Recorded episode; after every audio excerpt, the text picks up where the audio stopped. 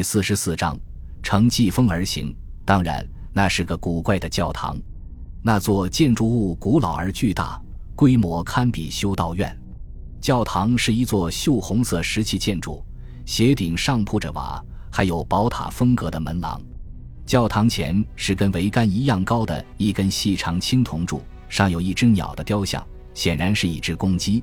第二根柱子粗壮一些，有一人高。大门旁的墙上挂着七只小铃铛。达伽马与手下人走了进去。走廊通向一个大厅，里面点着数百盏灯，烟雾缭绕，香气袭人。大厅正中间是一个石质的方形礼拜堂，石阶向上，通往一扇青铜门。一对神父接待了这一行人，他们上身赤裸，只有三束丝线挂在胸前。像是铸祭穿的圣带，四个人走进圣堂，指着藏在幽暗壁龛里的一个雕像：“玛利亚，玛利亚！”在葡萄牙人听来，他们如此吟诵道。印度人拜倒在地，来访者也跪了下来，崇拜圣母玛利亚。神父们把圣水洒在客人身上，还给了他们一种白色的土样物质。关于此物，记录者写道。这个国家的基督徒有把它涂在前额、胸膛、脖颈周围以及前臂上的习俗。达伽马接受了圣水，却把他那份白土递给了一个手下，并示意自己过会儿再涂。那东西的成分中有献祭品的灰烬。念完祷告后，探险家们四下环顾，墙壁上是看似圣人的彩色人物像，不过他们嘴里突出一英寸的长牙，人人都长着四五条手臂。丑陋的像魔鬼一样，显然是舶来的圣人。仪式举行完毕后，一行人又走到阳光刺眼的室外，那里有一个巨大的砖池沉入地下，里面盛着奇岩的水，与访客一路看到的很多其他水池一样，水面上漂浮着莲花。他们停下来猜测它的用途，然后就随着主人们穿过一个城门，进入城市中心。行程中。他们又去参观了另一个古老的教堂，那里也有一个长方形的蓄水池。等到达伽马和手下出来时，人群拥挤在像箭杆般笔直的街道上，长长的队伍一眼望不到头。被包围的外乡人硬挤进一处房子，等待总督弟弟的救援。他终于来了，带着鸣放火枪的士兵和演奏着军鼓、号角和风笛的军乐队。记录者写道。此刻，探险家们的随从还包括两千名武装人员。有一份记载称，有五千人试图伴随他们穿过街巷。出乎意料的是，印度居然是个疯狂的地方。队伍再次出发，更多的当地人加入进来，其他人则站在房顶上或是从窗户里往外看。他们最终走进了扎莫林的王宫，人头攒动，人海如潮，根本无法猜测到底有多少人。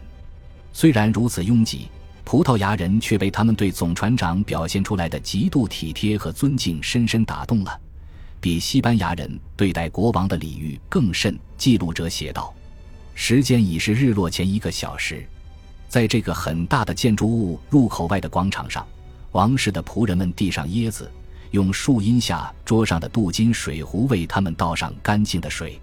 一群外表尊贵的新面孔出来迎接访客。”加入了总船长周围的贵人行列，十个扛着银头棍棒的门卫把守着大门，人们争先恐后的往里挤。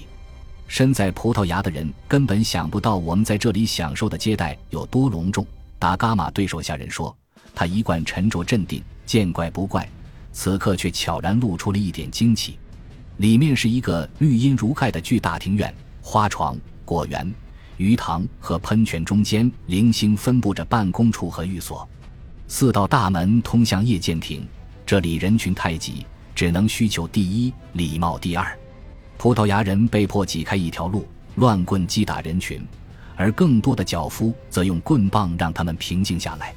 一个消瘦的小个子从最后一道门里走出来，他是扎莫林的首席神父，他拥抱了总船长，引他觐见王室。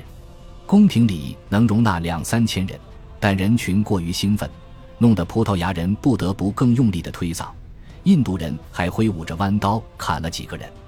待大部分人群进来之后，脚夫们用肩膀挤上门，再用一根铁棒拴紧，并设置了守卫。目光中，瓦斯科达伽马终于来到这个人的面前。他穿越了一万两千英里，就是为了见到他。山峦与海浪之王像罗马帝国的皇帝一样，被安排坐在洁白无瑕的一堆棉垫上。棉垫下是一张上好的白棉布，棉布垂到舒适的褥垫上，褥垫下面是铺着绿天鹅绒的长椅。地板上铺着同样的天鹅绒，墙上挂着更多的各色珍贵地毯。长椅上方是一个天棚，非常洁白、优雅、华丽。扎莫林身穿棉质的长款舍瓦尼，这是一种前开襟的外衣类服装，胸膛裸露，腰间系着沙龙式的轮髻，一切显得低调而奢华。但他本人的装扮有珠光宝气，耳朵和腰带、手镯和指环上都有大量珠宝。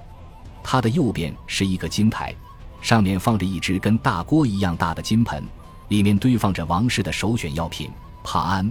这是用切片槟榔混合香料和牡蛎壳磨成石灰，再用苦菊酱液包裹起来制成的。一个专门的帕安侍者站在一旁，现场制作这种刺激性的混合物，而扎莫林则一刻不停地咀嚼着这种东西。他的左边是一个巨大的金痰盂，供他吐残渣。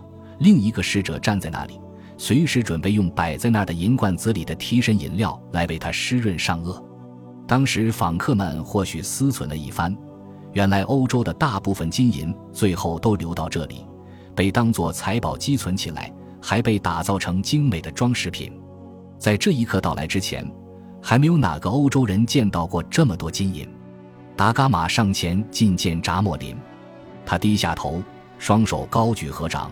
随后在空中握紧双拳，他一直在练习当地的礼节。他又重复致敬了两次，尽量模仿他看到的印度人的样子。他的手下也纷纷效仿。扎莫林示意总船长再靠近一些。然而达伽马曾被人告知，只有帕安使者才能接近王室成员。他决定还是不要冒犯为好，因此留在原地没动。扎莫林改而扫视葡萄牙小分队的其他成员，并命令他们都坐在他看得到的地方。十三个人坐在一条凸起的石铺路上，这种石块路面在宫廷里到处都是。仆人们拿来水让他们洗手，还给他们剥开小香蕉和菠萝蜜。访客们此前从来没见过这两种东西，像困惑的孩童一样盯着水果看。扎莫林带着慵懒的兴味看着他们。不时对他的帕安使者做些揶揄的评论，露出他因咀嚼太多而染成深橘红色的牙齿和牙龈。接下来是外乡人的第二轮尝试，仆人们把金色的大口水灌递给他们，示意他们喝水，但嘴唇不要碰到容器。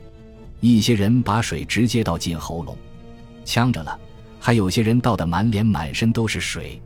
扎莫林笑得更厉害了。瓦斯科达伽马的座位被安排在王座对面。扎莫林转脸看他，并邀请他对宫廷上聚集的人群发表讲话，说：“朝臣们稍后会把外乡人讲话的内容告诉他的。”达伽马面露难色，他用手捂住嘴巴，这是他得知的正确的讲话方式，免得他的呼吸玷污了王室的空气。宣称自己是伟大的葡萄牙国王派来的大使，他的口信只能入扎莫林一人之耳。扎莫林似乎赞成这种做法。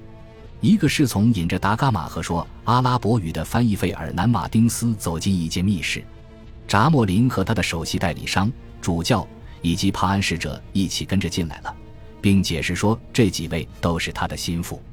那位代理商是扎莫林的商业代理，从着装上就能一眼看出是个穆斯林。但无论访客们如何担忧，他的在场都至关重要。国王和大使，一个说当地的马拉雅拉姆语。另一个说葡萄牙语的讲话必须通过阿拉伯语翻译过来。葡萄牙代表团的其他成员都留在外面，他们看着一个老翁费力地搬走王座，还企图看一眼在楼上走廊里向下偷窥的公主们。密室中，扎莫林坐在另一把盖着绣金布料的长椅上，问总船长想要什么。瓦斯科达伽马发表了长篇大论，记录者后来誊录在案。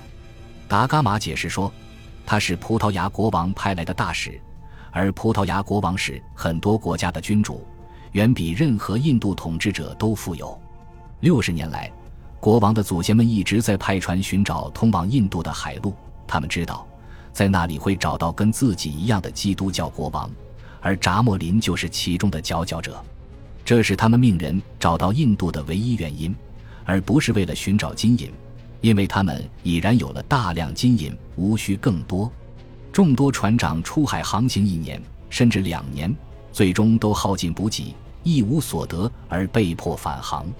如今。一个名叫曼努埃尔的国王登基了，他命令船长瓦斯科达伽马本人带领三条船去见印度基督徒的统治者，否则不许返航，违者处死。国王还委托他带给扎莫林两封信，但现在天色已晚，他将在次日呈上信函。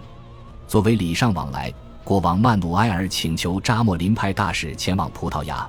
达伽马补充说：“这是基督教国王之间的习惯。”除非他从卡利卡特带人回去，否则他绝不敢在自己的君王和主人面前现身。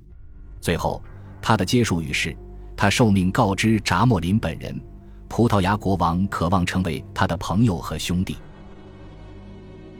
感谢您的收听，喜欢别忘了订阅加关注，主页有更多精彩内容。